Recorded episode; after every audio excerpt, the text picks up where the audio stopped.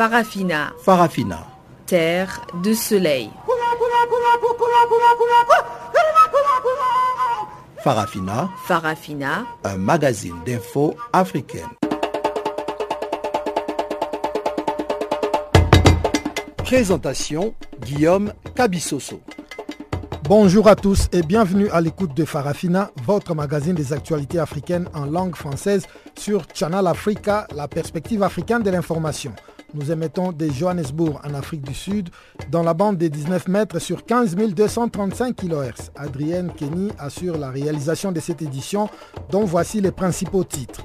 Menace de grève au Tchad où les fonctionnaires ont exigé mercredi le paiement intégral de leur salaire dès ce mois de mai. En République centrafricaine, au moins 12 morts au quartier PK5 de Bangui lors de l'explosion d'une grenade mercredi. La MINUSCA a ouvert une enquête. Amnesty International accuse l'armée nigériane d'avoir recouru au viol en échange de la nourriture. Voilà quelques-uns des titres qui seront développés tout au long de notre page magazine. Mais avant cela, place d'abord à Pamela Kumba pour le bulletin d'information. Bonjour Pamela.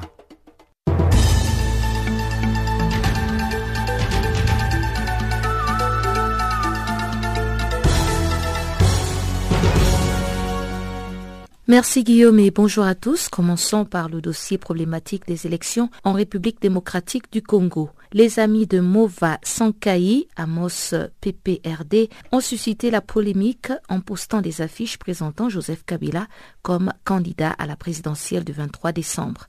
La société civile et l'opposition dénoncent une stratégie dangereuse, d'autant plus que le président Kabila n'a jamais officiellement annoncé qu'il ne se présentera pas à la prochaine présidentielle après l'expiration de son mandat. Sur les affiches controversées, on pouvait lire Sur les affiches controversées, on pouvait lire Notre candidat Joseph Kabila dans le quartier Binza d'Elvo, dans l'ouest de Kinshasa, la capitale. Sur cette affiche figurait également une effigie du président congolais Joseph Kabila en boubou blanc surplombant une foule. L'avocat et député national Stanley Mbayo se dit convaincu de la légalité de cette démarche étant donné qu'en République démocratique du Congo, ce sont les partis et les regroupements politiques qui présentent des candidats aux élections. Selon la Constitution, le président Joseph Kabila ayant effectué deux mandats ne peut pas être candidat à un troisième mandat. Mais le mouvement des indépendants réformateurs et son président Stanley Bayo Palesa en font une autre lecture.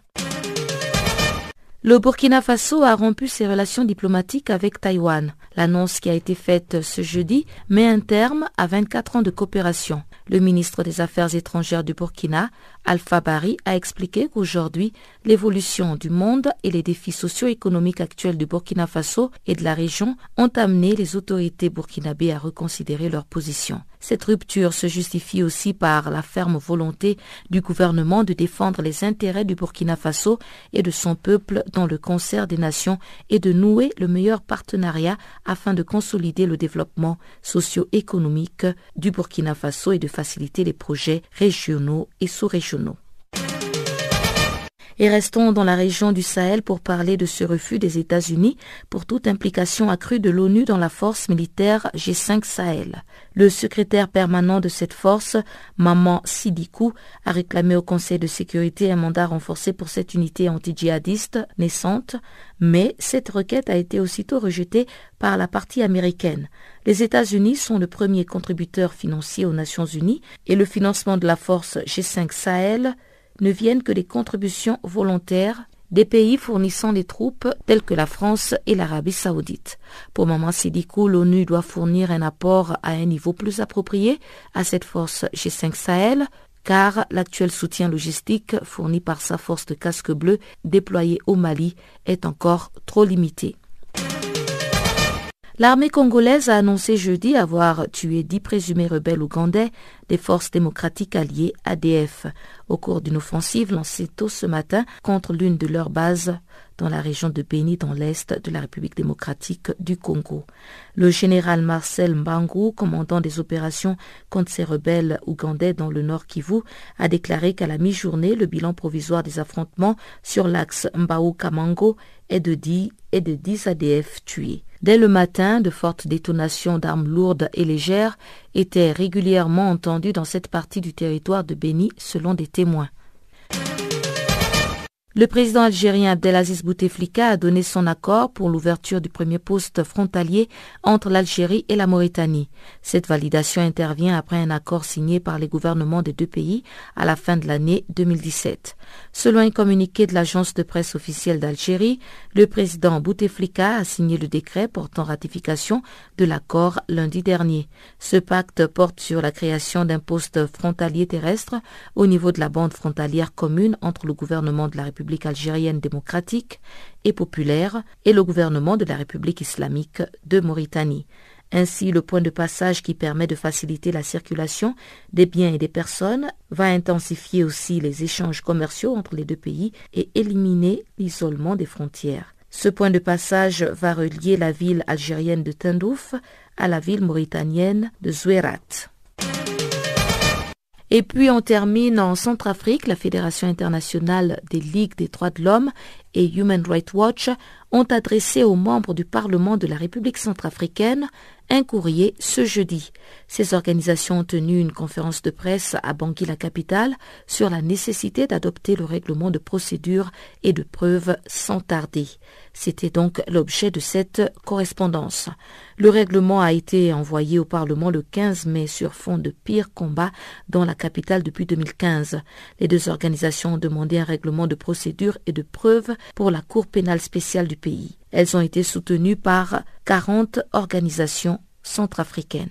La Cour pénale spéciale est une nouvelle juridiction intégrée au système judiciaire national de la République centrafricaine qui opère avec une participation et un soutien de l'international. La Cour a pour mandat de juger les crimes de guerre et crimes contre l'humanité commis en République centrafricaine depuis 2003. Elle a été instaurée par une loi en 2015, mais la nomination du procureur spécial des juges et d'un greffier en chef n'a commencé qu'en 2017. Et voilà donc qui vient mettre terme à ce bulletin. Merci de l'avoir suivi. La suite, c'est avec Guillaume Cabissoso.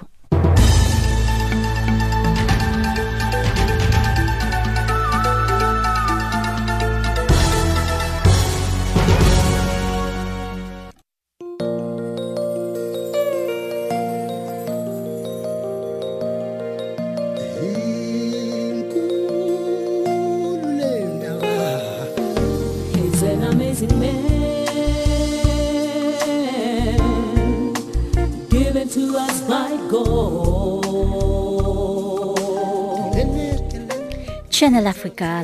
Écrivez-nous sur notre page Facebook Channel Africa. Faites-nous des tweets French Farafina ou bien Channel Africa 1.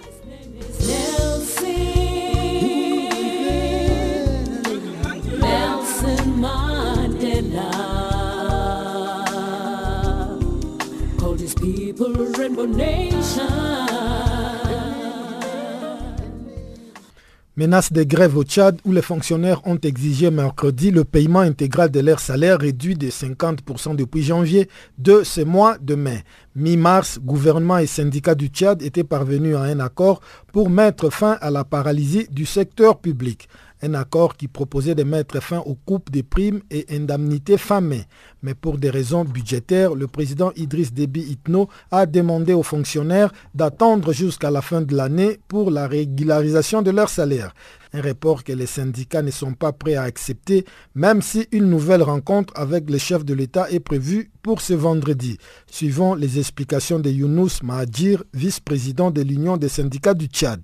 Euh, effectivement, nous avons eu à discuté avec le président de la République qui nous a reçus plusieurs fois. Et la dernière fois, il a carrément mis en cause le protocole d'accord euh, pour dire qu'il veut un autre, une autre trêve, euh, une sorte de, violation pour nous hein, du protocole d'accord, euh, qu'il ne paiera pas les salaires jusqu'à les salaires amputés là jusqu'au mois de décembre ce que nous avons carrément rejeté, nous avons dit non, nous ne sommes pas d'accord pour cela parce que nous avons un protocole d'accord qui dit qu'à partir du mois de mai, on va avoir notre salaire intégral.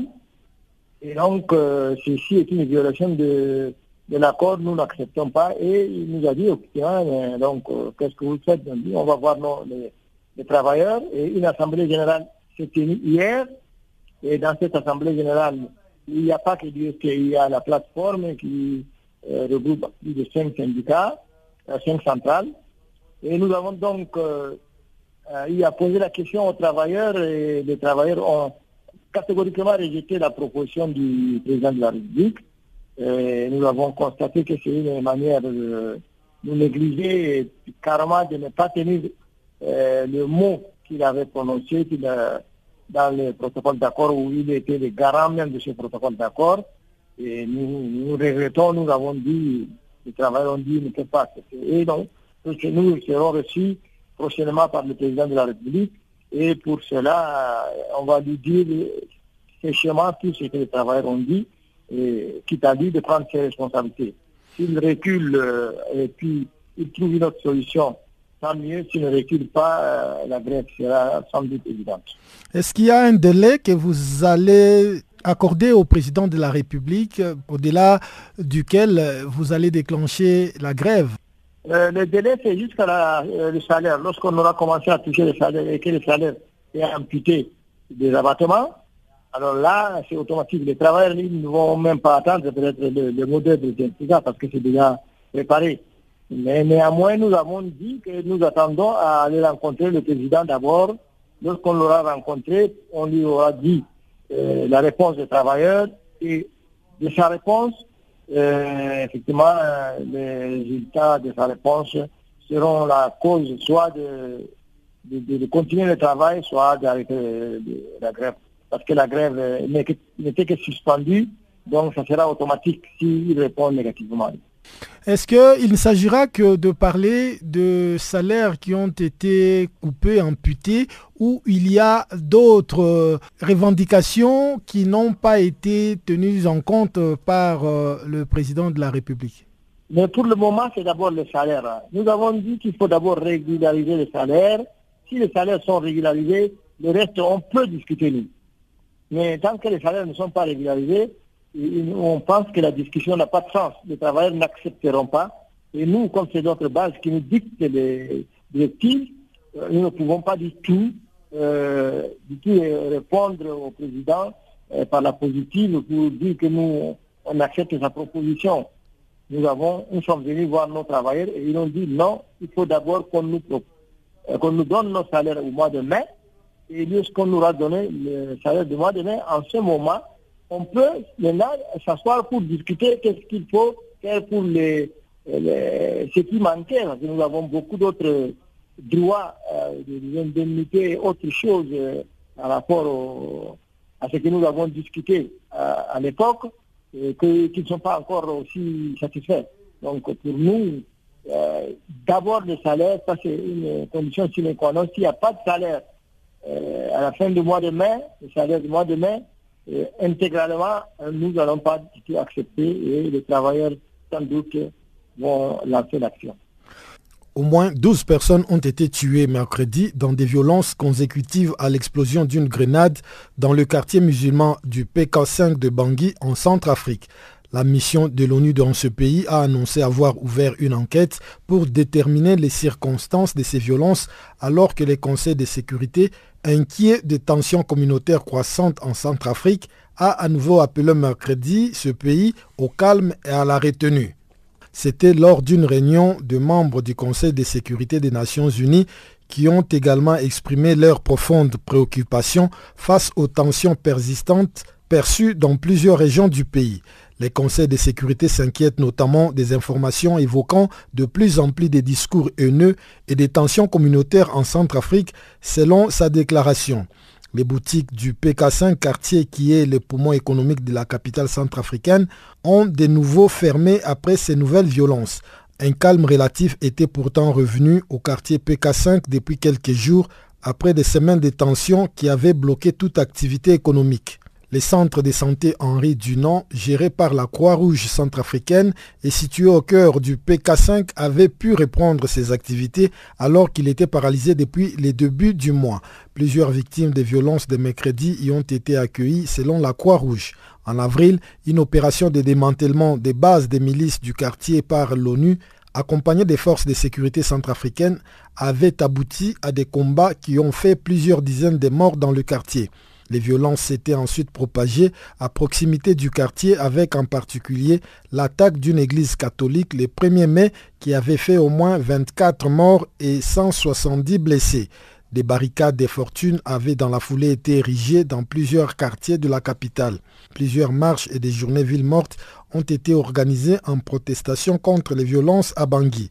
La Centrafrique a basculé dans la violence et le chaos en 2013 après le renversement de l'ex-président François Bozizé par la Seleka pro-musulmane entraînant, entraînant la contre-offensive des groupes anti-Balaka, ces milices autoproclamées d'autodéfense une mission de paix de l'ONU, la composée de 10 000 soldats, présente depuis 2014, tente de maintenir la sécurité dans ce pays où l'État ne contrôle qu'une maigre partie du territoire national. L'armée nationale n'est présente que dans quelques villes, tandis que les groupes armés contrôlent une majorité du pays où ils combattent pour le contrôle des ressources, notamment le diamant, l'or et le bétail. Au Nigeria, Amnesty International a publié jeudi un nouveau rapport accablant faisant état des viols par l'armée en échange de nourriture dans le cadre d'un système bien organisé d'exploitation sexuelle. Un document qui accuse l'armée nigériane et la milice engagée à ses côtés contre Boko Haram d'avoir séparé les femmes de leurs époux et de les avoir enfermées dans des camps annexes isolés où elles sont violées depuis 2015, époque à laquelle les autorités ont repris le contrôle des territoires occupés par les insurgés. C'est un compte rendu de Chanceline Louraquois. La directrice d'Amnesty Nigeria, Osai Ojigo, a déclaré ce jeudi matin qu'au lieu de recevoir une protection de la part des autorités, les femmes et les filles ont été contraintes de se faire violer pour se nourrir ou ne pas mourir de faim. Plusieurs d'entre elles ont confié avoir été violées fin 2015 et début 2016 dans les camps hôpital de Bama où des conditions proches de la famine sévissaient. Certaines ont dit avoir été contraintes de devenir les compagnes des membres des forces de sécurité pour ne pas mourir de faim, selon Amnesty, ajoutant que les témoignages font état d'un système bien organisé d'exploitation sexuelle. L'ONG dénonce l'impunité dont jouissent les coupables alors qu'une commission présidentielle a été mise sur pied en août 2017 pour enquêter sur les abus attribués à l'armée, s'est indigné Amnesty. Personne ne semble avoir été traduit en justice, affirme Amnesty.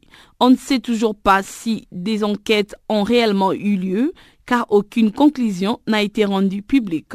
Plusieurs centaines de femmes étaient détenues illégalement sans inculpation par l'armée, pour certaines sur la simple présomption qu'elles avaient de liens avec des membres des Boko Haram. Des femmes et des filles qui disaient avoir été victimes des Boko Haram figuraient parmi ces personnes illégalement détenues. Certaines ont fait état des conditions des détentions inhumaines et notamment d'une absence de soins pour les femmes qui dans leurs cellules. Depuis, les groupes armés Boko Haram continuent de perpétrer des attaques faisant des centaines de morts. Boko Haram a perpétré au moins 65 attaques provoquant la mort de 411 personnes parmi la population civile et a enlevé au moins 113 personnes. 16 femmes, dont 10 policières, ont été enlevés en juin 2017 lors d'une embuscade de Boko Haram contre un convoi escorté par l'armée qui circulait sur la route reliant Maïdougouri à Damboa. En juillet 2017, les groupes armés ont tendu une embuscade à une mission de prospection pétrolière dans un village proche de Magoumeri. En République démocratique du Congo, l'épidémie d'Ebola est arrivée à un stade crucial. Un avertissement lancé mercredi à Genève par l'OMS lors d'une réunion spéciale en marge de la 71e Assemblée mondiale de la santé. L'OMS s'inquiète notamment du fait que l'épidémie ait plusieurs épicentres proches des liaisons fluviales. Après avoir dressé un nouveau bilan qui fait état de 27 décès et 58 cas, dont 3 travailleurs de la santé, le représentant permanent de la RDC auprès de l'ONU, Zenon Mukongo a fait part du message du ministre de la Santé congolais. Il a exhorté tous les habitants à faire preuve de patriotisme en s'impliquant dans la riposte. Extrait de l'ambassadeur Zenon Mukongo représentant permanent de la RDC auprès de l'ONU.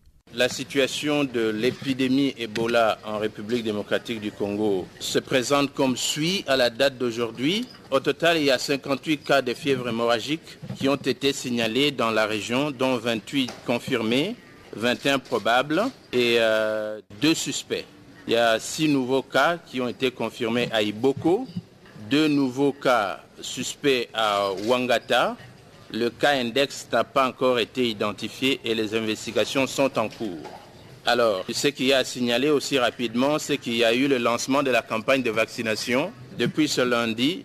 C'est justement la raison pour laquelle le ministre de la Santé n'a pas pu se joindre à nous aujourd'hui, parce qu'il a participé personnellement au lancement de cette campagne qui a eu lieu le 21 mai. Donc, dans son allocution, il a insisté sur la valeur qui porte sur la réponse à l'épidémie d'Ebola, qui est le patriotisme, et il a demandé que chaque habitant s'investisse dans la riposte et joue son rôle pour arrêter la propagation du virus en respectant les mesures d'hygiène individuelles et collectives et si nécessaire en participant volontairement à la campagne de vaccination. Il a insisté sur les communautaires qui doivent participer activement à la sensibilisation de la population, mais aussi au suivi de contacts de cas confirmés d'Ebola, qui constituent le pilier de la riposte gouvernementale. Ce lundi également, il y a eu une dizaine de professionnels de santé qui se sont portés volontaires pour recevoir le vaccin. Dans les cinq prochains jours, une centaine de personnes à peu près sont programmées pour prendre le vaccin également. Le ministre de la Santé a expliqué que la priorité du gouvernement est d'assurer que tous ces professionnels de santé courageux puissent faire leur travail en toute sécurité. La première personne à avoir été vaccinée dans le cadre de cette campagne était le docteur Guillaume Ngoï, qui est le directeur du programme élargi de vaccination PEV. Euh, par ce geste, il voulait tout simplement envoyer un message fort pour assurer la population quant à la sûreté du vaccin contre Ebola. Alors s'il y a une dernière information que je peux apporter à votre attention, c'est que ce 22 mai, le groupe de la Banque mondiale a annoncé l'activation du mécanisme de financement d'urgence en cas de pandémie, euh, qui est un mécanisme innovant conçu pour se prémunir de pandémies mortelles qui risquent de saper les efforts de développement des pays touchés. À quelques heures de la commémoration de la journée de l'Afrique, la lutte contre la corruption demeure une épine sous les pieds du continent.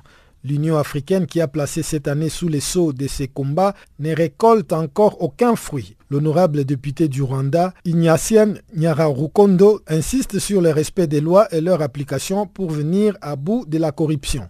Il n'y a pas de cause de, vendre la, santé de, de, sa population, de vendre l'éducation, de vendre le, le bien-être, de vendre les droits, les droits humains, les droits fondamentaux. Il n'y a pas de, de, de cause. Il y en a qui, qui, disaient au lors des débats, c'est la pauvreté, ça n'a rien à voir. Les gens qui sont corrompus, ce sont des gens qui ont fait des études, c'est par ignorance. Ce sont des gens bien formés et bien informés.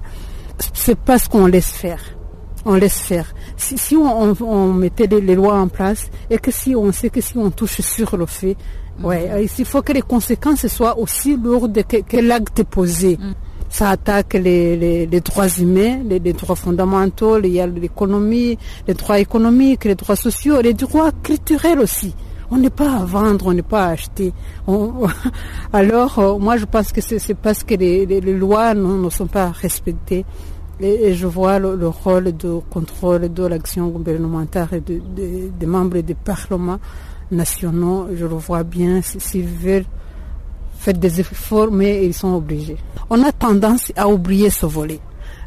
On sait que la, la justice, c'est le dernier recours quand rien ne va que ce soit entre les individus et que ce soit entre les, le gouvernement et l'autre gouvernement, que ce soit aussi entre les institutions. Si ça ne va pas entre l'exécutif et le Parlement ou le Parlement et la, justice, c'est la justice qui doit trancher.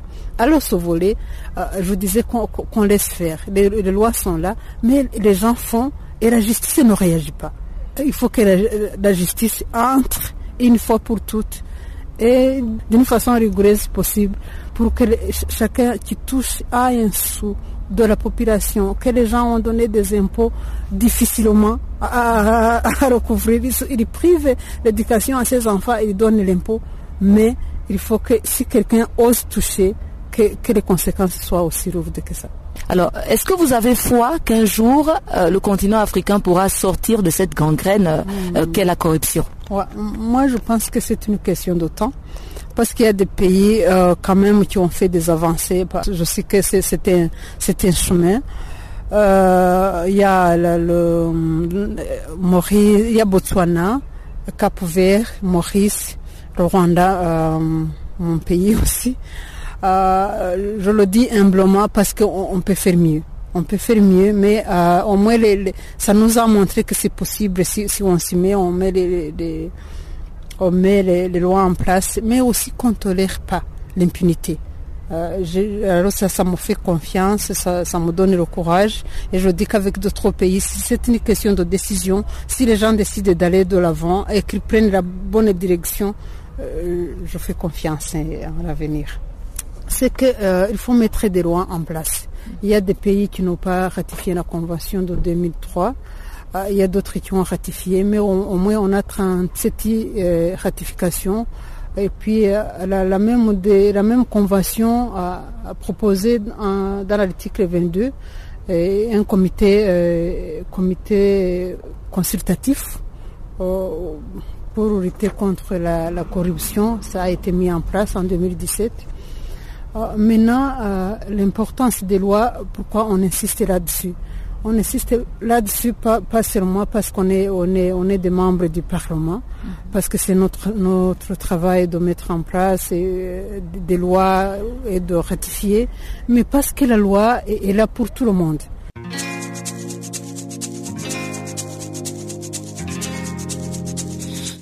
Vous écoutez Farafina, un programme en français sur Canal Afrique émettant de Johannesburg.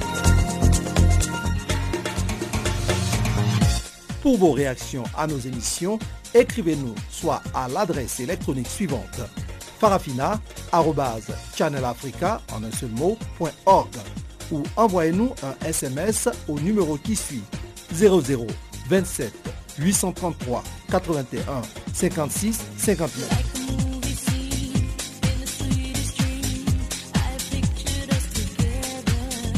Notre adresse électronique farafina.channelafrica en un seul ou par SMS 0027 833 81 56 59.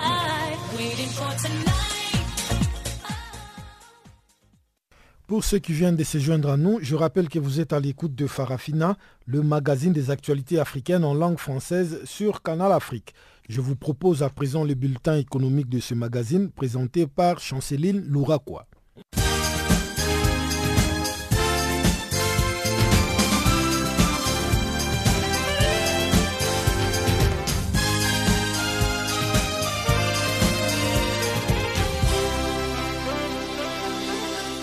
Bonjour, notre bulletin économique s'ouvre au Togo. La communauté économique des États de l'Afrique de l'Ouest tient ce jeudi à Lomé une réunion du Conseil judiciaire composé de présidents de plus hautes juridictions des États. Cette rencontre a pour objectif d'enclencher les processus de recrutement de juges en vue de composer la Cour de justice de la communauté ouest africaine pour la période 2018 et 2022 et d'élire un nouveau bureau pour garantir les bons fonctionnements du Conseil. La réunion permettra au Conseil judiciaire de soumettre aux entretiens des recrutements 15 candidats issus de 5 pays à raison de 3 pays, à savoir le Cap Vert, la Côte d'Ivoire, le Ghana, le Nigeria et la Sierra Leone, afin de retenir 5 juges qui devront remplacer ceux actuellement en fonction et dont les mandats prend fin le 17 juin prochain. En Angola, le président Joao Lourenço vient de doter une nouvelle loi visant à encadrer les secteurs de l'exploration et de l'exploitation du gaz naturel. La nouvelle législation décrit un régime fiscal sur les champs de gaz prédominant des 5% sur la production et des 25% sur le revenu. Elle réduit également des moitiés des taux d'imposition sur les champs pétrolifères marginaux. La production pétrolière du pays devrait diminuer de 38% d'ici à 2023. Cette décision s'inscrit dans une série de décrets présidentiels publiés au journal officiel et qui présente les moutures d'une nouvelle législation dédiée au développement des champs marginaux, la création d'un régulateur pour les produits pétroliers et les droits sur le gaz naturel. Il est à noter que l'Angola n'est disposé jusque-là d'aucune législation spécifique sur l'exploration et la production de gaz naturel. Le Kenya s'apprête à devenir un pays exportateur de pétrole. À partir du 3 juin prochain, du pétrole sera extrait du sous-sol du Turkana dans le nord du Kenya et transporté par camion jusqu'au port de Mombasa sur la côte. Un développement qui survient presque 30 ans après la découverte de pétrole dans cette zone et alors que le projet suscitait des tensions. C'est un accord entre les gouvernements central et les comités du Turkana qui a débloqué la situation. Le revenu du pétrole seront partagés, 65% pour Nairobi, 20% pour les comités et 5% pour les communautés locales.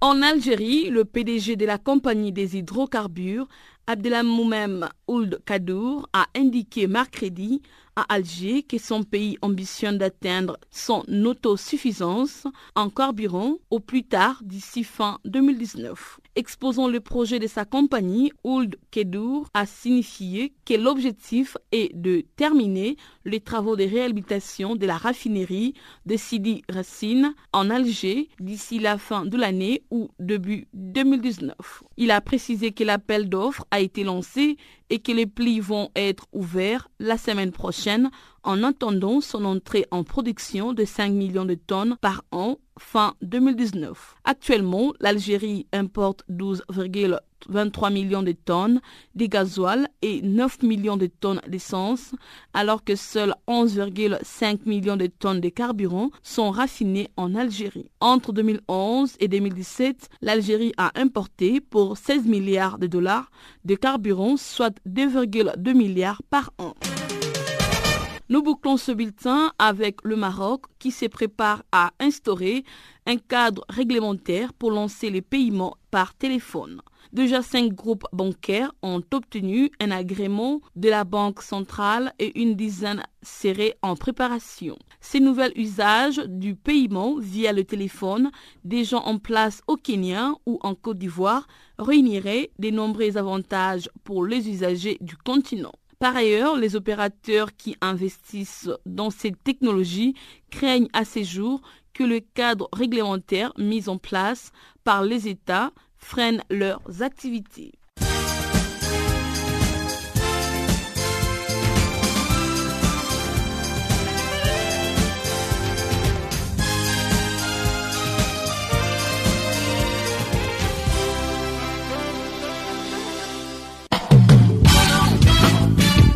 Nouveau sur Channel Africa.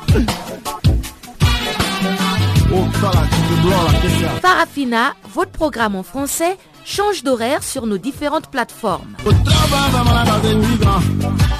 À partir du 1er novembre 2017, retrouvez-nous de 16h à 17h en temps universel sur DSTV, canal 802 et sur Internet live streaming à l'adresse channelafrica.co.za. En ondes courtes et sur satellite, retrouvez-nous tous les jours à la même heure de 16h à 17h en temps universel, mais aussi en rediffusion de 23h à minuit. Channel Africa, la perspective africaine.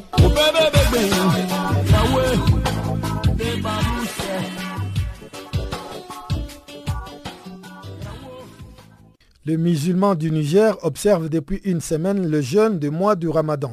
Dans le reportage qui va suivre, notre correspondant Abdul Razak Idrissa nous parle de cet acte et dévotion, mais aussi de la situation des prix des produits de grande consommation sur les marchés en cette période.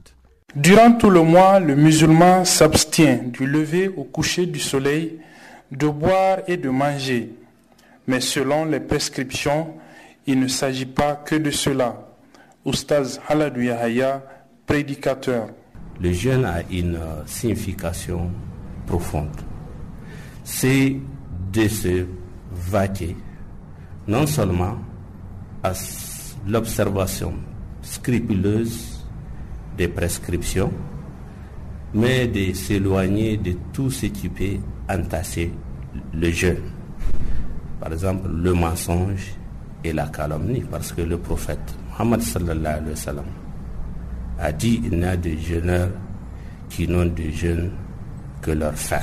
De tout temps, la période du ramadan est propice aux spéculations sur les prix des produits de première nécessité tels que le sucre, le riz et les autres qui sont très prisés par les jeûneurs le soir à la rupture. Le citron, vraiment. Je suis avec lui, le citron, vraiment, c'est un peu cher. C'est cher. Il a dit à 4 000, n'est-ce pas? C'est 4 000 que vous avez dit, la tasse. 2500 la tasse. Oui, ça a augmenté. Et l'autorité doit agir aussi sur le prix. La viande, c'est abordable? Non, non, c'est pas abordable parce que maintenant le prix a augmenté de jusqu'à. Avant, on achète ça à 2300, maintenant 2500. C'est au niveau de la viande seulement qu'il y a eu augmentation ou bien même les autres condiments ont connu des hausses? Oui, presque tout. Même les épices, simples comme ça. Les épices, c'est combien maintenant? Les épices maintenant, comme le poivre, on achète ça d'habitude à 10 000 comme ça. Maintenant, hier, notre maman a acheté ça jusqu'à 20 000 le kilo. La tomate fraîche aussi, c'est pas abordable, c'est jusqu'à 20 000. Et, le grand couvercle là, tout est cher maintenant. À cause du carré, ils ont tout augmenté. Ils ont même doublé jusqu'à tripler aussi. Ce constat n'est pourtant pas celui du président de la Chambre de commerce du Niger, Moussa Sidi Mohamed. Dans l'ensemble et, le constat même qui est fait sur les marchés aujourd'hui, les produits de première nécessité tels que les riz, les sucres, les pâtes alimentaires, l'huile, euh, le mil et le sorgho vraiment sont à des prix appréciables et d'autres sont même moins chers que l'année dernière. Les problèmes qui se posent en général, c'est au niveau de la petite distribution, c'est-à-dire au niveau des détaillants dans les quartiers, que parfois nous avons certains euh, détaillants qui vendent à des prix un peu exagérés. Abdullah Razak Idrissa à Niamey pour Channel Africa. Le bureau régional du PAM, Programme alimentaire mondial des Nations Unies pour l'Afrique australe, tient depuis mardi une réunion à Johannesburg en Afrique du Sud. Placé sous le thème La quatrième révolution industrielle, qu'est-ce que cela signifie pour la sécurité alimentaire en Afrique australe? Cette réunion vise à revoir les stratégies de l'organisation dans la sous-région. Pamela Kumba s'est entretenue avec Moumouni Ouedraogo, représentant du PAM à Madagascar. Il en profite pour nous brosser la situation humanitaire de la grande île.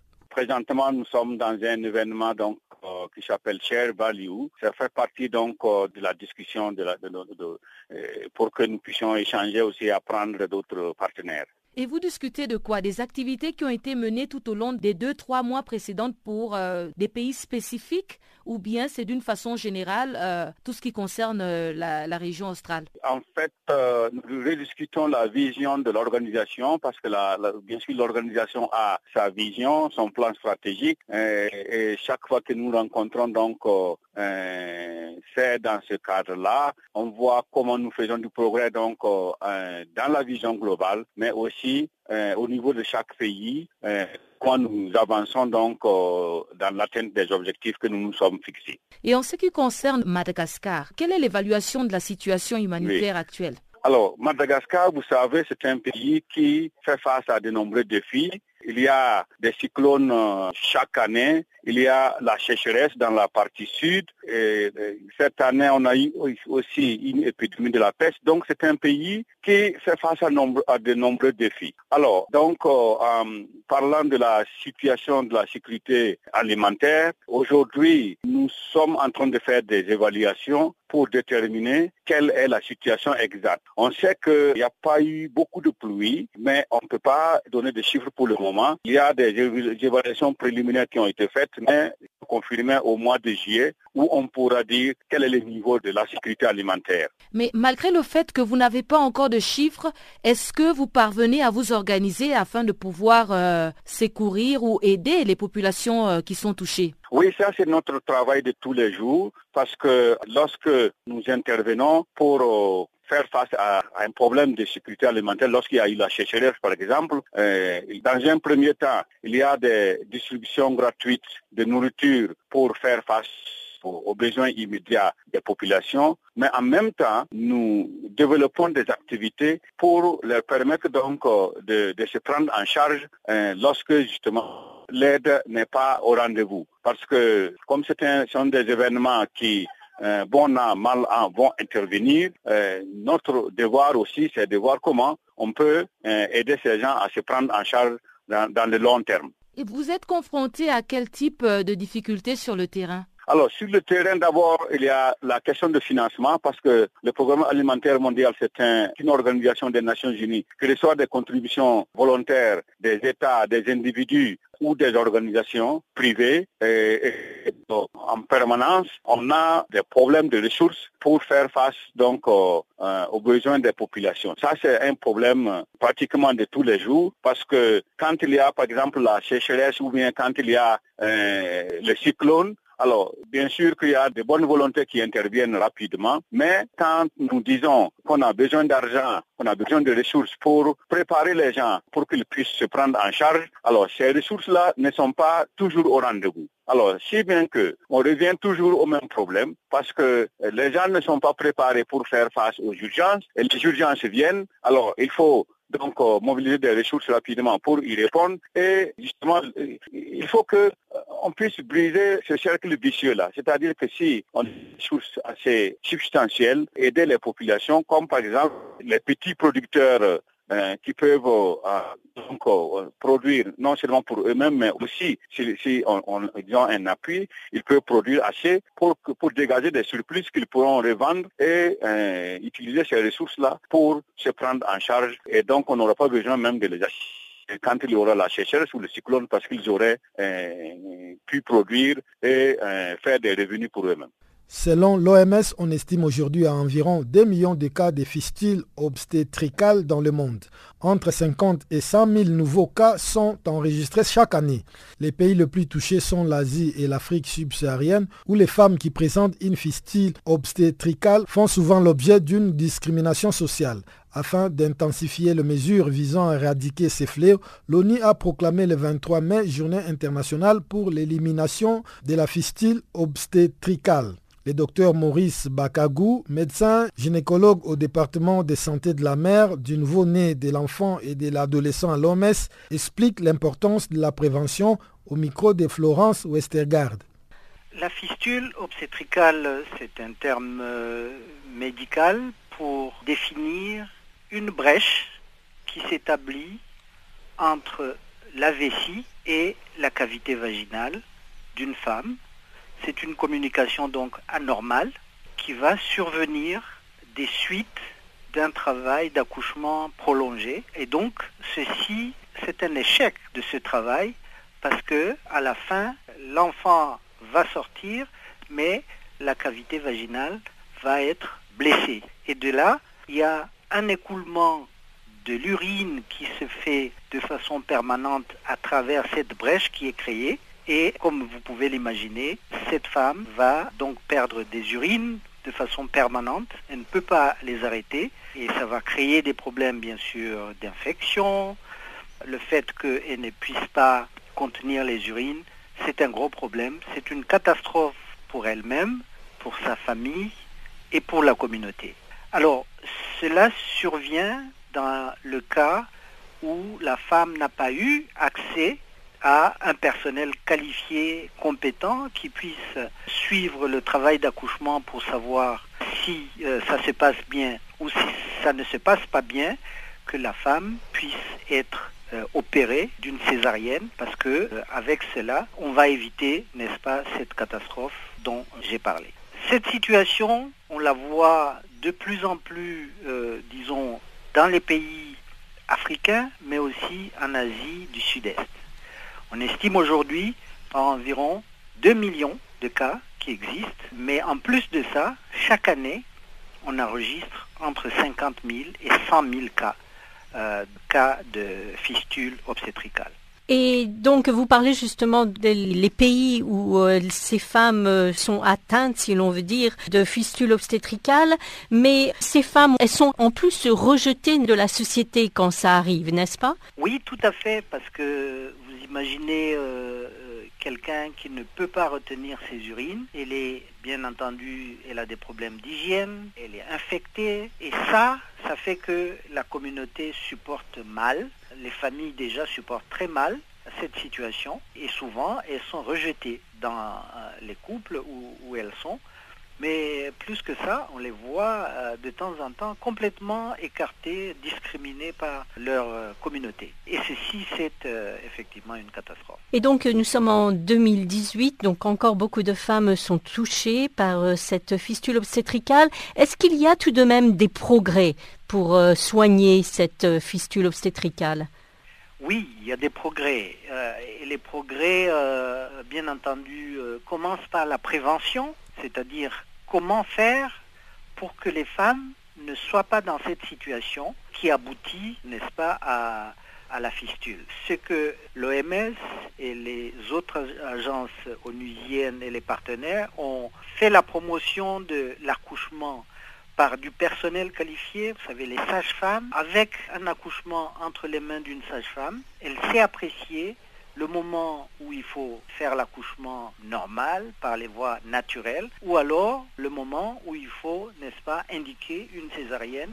Et ceci donc permet d'éviter cette situation de fistule. Alors on sait que aujourd'hui, à travers le monde, trois femmes sur cinq à peu près ont un accouchement dans les structures de santé donc entre les mains des gens qualifiés. Mais on a encore beaucoup de cas où les femmes ont des accouchements mais vraiment dans des conditions euh, pas du tout les meilleures. Et donc c'est là qu'on observe toutes ces complications. Bien des femmes qui sont dans des structures de santé, mais qui après ont besoin d'être référées à des structures plus équipées pour euh, avoir la césarienne, mais les conditions, n'est-ce pas, de transfert sont telles que elle finit par quand même avoir ces complications liées à un accouchement prolongé avec donc les complications qui s'en suivent de fistule obstétricale. Donc oui, il y a des progrès, mais il y a encore des progrès à faire pour la prévention. Pour le traitement, les progrès sont plutôt lents. On estime aujourd'hui que une femme sur 50 seulement, parmi les femmes qui sont affectées par la fistule, une femme sur 50 a accès au traitement chirurgical.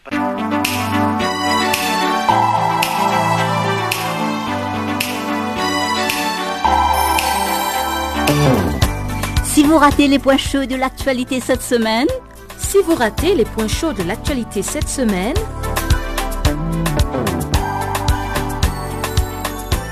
eh bien, sans plus tarder, suivez la revue des actualités de la semaine sur Channel Africa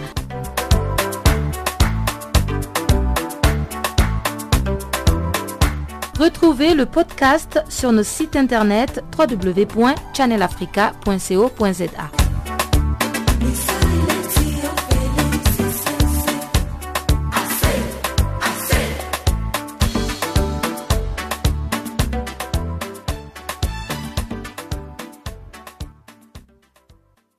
Je cède une fois de plus le micro à Chanceline Louraquois qui va nous décortiquer cette fois-ci ce qui fait l'actualité dans le monde du sport.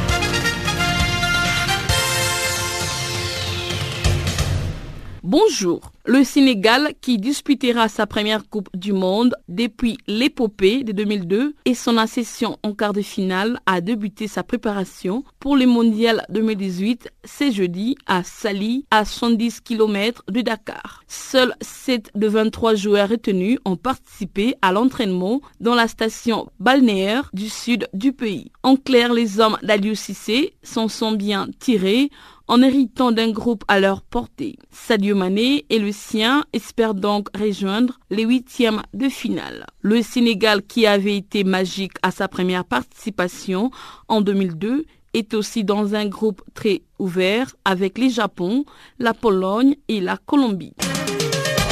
L'attaquant camerounais Karl Toko Ekambi devra donc jouer la Liga la saison prochaine. Son transfert sera bouclé d'ici la fin de la semaine contre un chèque d'un peu moins de 20 millions d'euros. Auteur de 17 réalisations avec Angers, cette saison, l'ancien socialien constitue une bonne pioche pour les sous-marins jaunes qui voient certainement en lui les remplaçants de Cédric Bakambu, parti en Chine en janvier dernier. Récemment, le club espagnol avait fait une offre de 16 millions d'euros à Angers pour les vainqueurs du prix Marc Vivien Fouet une somme que le dirigeant angevin n'avait pas acceptée, ce qui a retardé le discussion obligeant Toko Ekambi à afficher son mécontentement à propos de la réticence du CESPO.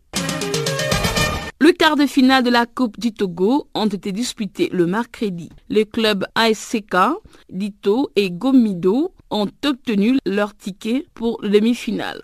En revanche, Sakal pour l'Astogoport qui joue actuellement la phase des groupes de la Ligue des Champions. Les groupes dirigés par Ivy et Kwevi a eu du mal devant la formation des conducteurs de la Cara. Par ailleurs, le club de l'entraîneur Pakpo Koumi a réussi à marquer l'essentiel à la 57e minute, œuvre de l'inévitable Koudagba Kossi, suffisant pour écarter les portuaires.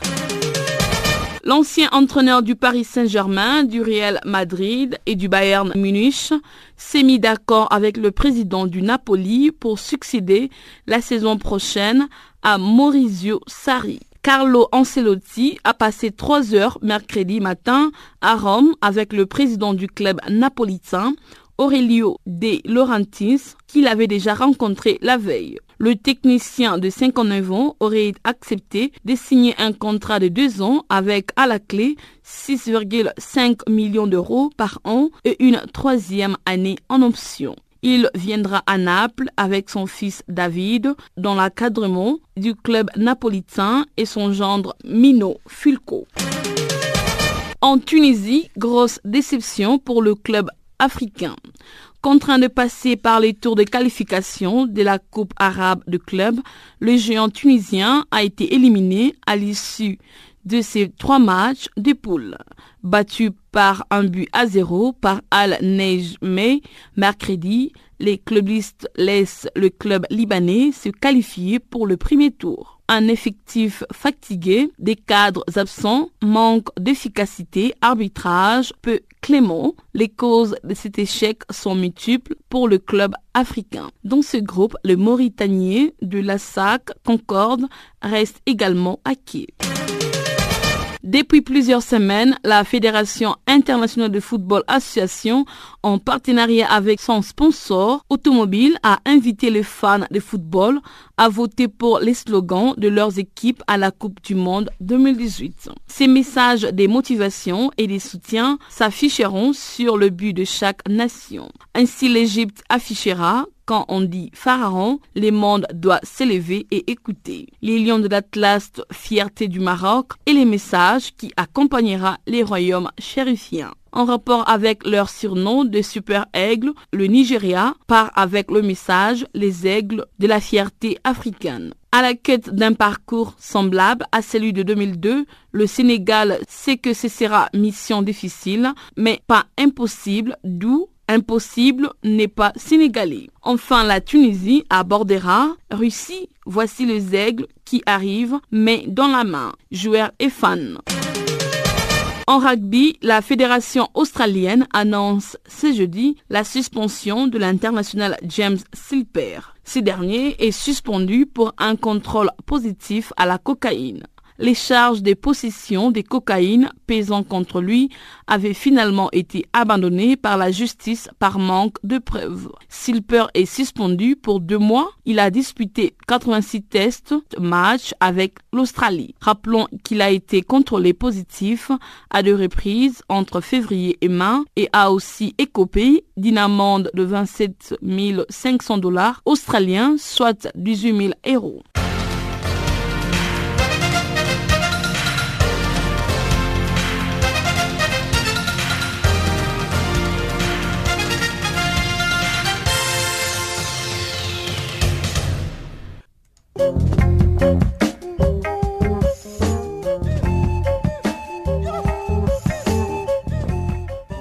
Ainsi s'achève, mesdames, mesdemoiselles et messieurs, cette édition du magazine des actualités sur Canal Afrique.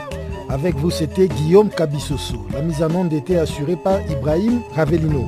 Mesdames, Mesdemoiselles et Messieurs, merci de votre aimable fidélité. Retrouvons-nous demain à la même heure et à la même fréquence pour plus d'informations sur Canal Afrique, la perspective africaine de l'information dans son magazine des actualités Farafina. En attendant, au revoir.